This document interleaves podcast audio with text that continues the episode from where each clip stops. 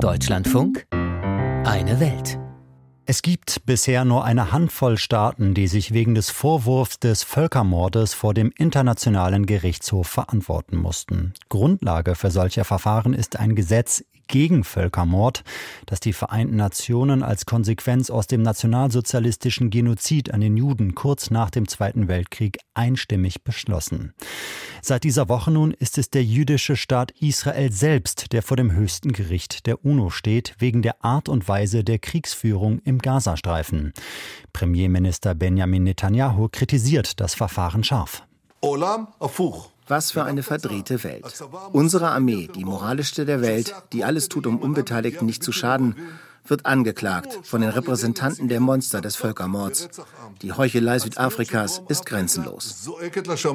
Die Kritik Netanyahus richtet sich an Südafrika, weil es das Verfahren gegen Israel auf den Weg gebracht hat. Die Motive Südafrikas scheinen dabei vielfältig zu sein. Traumatische Erinnerungen an die Zeit der Apartheid und innenpolitische Interessen der Regierung vermengen sich offenbar. Dazu aus Johannesburg der Bericht von Stefan Überbach. Es ist ein aufsehenerregendes Verfahren, denn Israel ist nach Jugoslawien, Myanmar und Russland erst der vierte Staat, der sich vor dem obersten Gericht der Vereinten Nationen gegen den Vorwurf des Völkermords verteidigen muss. Aus Sorge um die palästinensische Zivilbevölkerung habe man beschlossen, den IGH einzuschalten, den Internationalen Gerichtshof, heißt es in einer Erklärung der südafrikanischen Präsidentschaft. Man sei entschlossen, dem Genozid im Gazastreifen ein Ende zu setzen, lässt der Justizminister des Landes über seinen Sprecher erklären. Wir fühlen uns dabei ermutigt von führenden Politikern der Welt, deren Bewusstsein nicht abgestumpft ist und die sich auf die richtige Seite der Geschichte gestellt haben, indem sie ein Verfahren unterstützen, das die Rechte der Menschen schützen will. In seinem Antrag fordert Südafrika den IGH auf, vorläufige Maßnahmen gegen Israel anzuordnen. Der Terrorangriff der Hamas sei zwar zu verurteilen, aber keine Rechtfertigung für einen Bruch der UN-Völkermordkonvention. Die israelische Militäroffensive müsse sofort gestoppt, der Zugang der Menschen zu Wasser, Nahrungsmitteln und medizinischer Versorgung gewährleistet werden. Die Klageschrift ist 84 Seiten lang und sehr detailliert. Unter anderem wird Israel vorgeworfen, seit Beginn der Angriffe rund 8000 Kinder getötet zu haben.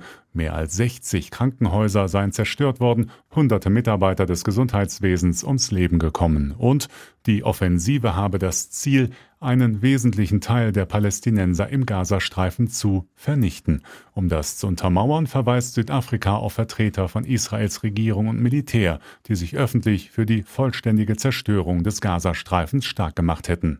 Hat der südafrikanische Vorstoß Aussicht auf Erfolg? Ja, glaubt Rechtsexperte Tamsanka Malusi. Südafrika hat einen Antrag vorgelegt, der Aussagen von Benjamin Netanyahu und anderen hochrangigen Mitgliedern der israelischen Regierung auflistet, die darauf hindeuten, dass die Taten in der Absicht begangen wurden, das palästinensische Volk zu vernichten. Meiner Meinung nach hat Südafrika also einen überzeugenden Fall, der genau in den Rahmen der Völkermordkonvention passt und besagt, dass Taten, die Genozidcharakter haben, von Israel in Palästina begangen werden. Eine Reihe von Staaten unterstützt den Antrag, darunter Bangladesch, Jordanien und die Türkei. Avrom Krengel, der Vorsitzende des Zionistenverbands in Südafrika, sieht das Vorgehen seines Landes dagegen mit einer Mischung aus Trauer und Ärger. I'm saddened ich bin traurig, weil dieses Land selbst enorme Probleme hat. Kein Strom, kein Wasser, hohe Arbeitslosigkeit, diese Liste geht immer weiter. Aber was diese Regierung wirklich zu beschäftigen scheint, ist ein Konflikt, der 10.000 Meilen entfernt ist. Mit der Anrufung des IGH geht Südafrika einen Schritt weiter als jedes andere Land. Und ich denke, es gibt einen Grund, warum kein anderer Staat das getan hat. Dass sich Südafrika weltweit für Menschenrechte einsetzen will, wie das Land in seinem Antrag behauptet, betrachtet, hält Avrom Krengel für vorgeschoben und verweist darauf, dass die Regierung in Pretoria zu anderen internationalen Krisen wie in Syrien oder Myanmar bisher geschwiegen habe. Von Antisemitismus will er allerdings nicht sprechen. Ich finde es aber bemerkenswert, dass die Feindseligkeit, die sie dem einzigen jüdischen Staat in der Welt entgegenbringt, bei keinem anderen Land erkennen lässt. Ich denke, das zeigt zumindest eine Voreingenommenheit und ein Vorurteil.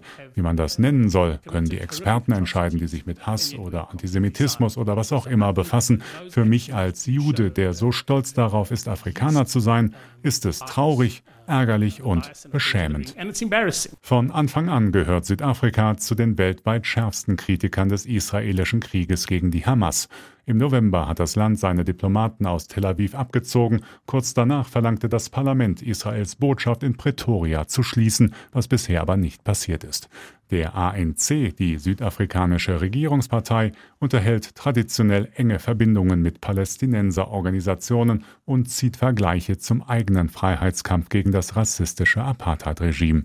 Dass der ANC mit seinem Vorstoß in Den Haag auch im anstehenden Wahlkampf punkten will, darf daher zumindest angenommen werden. Rechtsexperte Tamsanka Malusi. Viele Menschenrechtsorganisationen, darunter Amnesty International und Human Rights Watch, haben Israel als Apartheidsstaat bezeichnet. Und Südafrika sagt in seinem Antrag, dass dies alles vor dem Hintergrund des israelischen Apartheidsstaates geschieht. Ich denke, dass dies in Südafrika sehr stark nachhalt, angesichts der Tatsache, dass unsere eigene Geschichte die israelische widerspiegelt.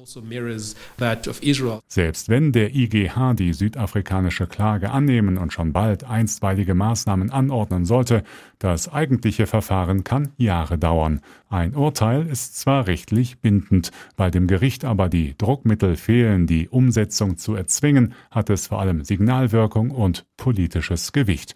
In diesem Fall gilt das nach Ansicht von Völkerrechtsexperten ganz besonders. Schließlich würden auch enge Partner Israels genau auf die Entscheidung der Den Haager Richter achten. Nachdem vor Gericht zunächst die palästinensische Seite angehört worden war, kam die israelische zu Wort. Sie wies unter anderem auf den Angriff der Hamas Anfang Oktober mit mehr als 1100 Todesopfern hin. Dieser habe die aktuelle Situation ausgelöst und käme seinerseits einem Genozid gleich.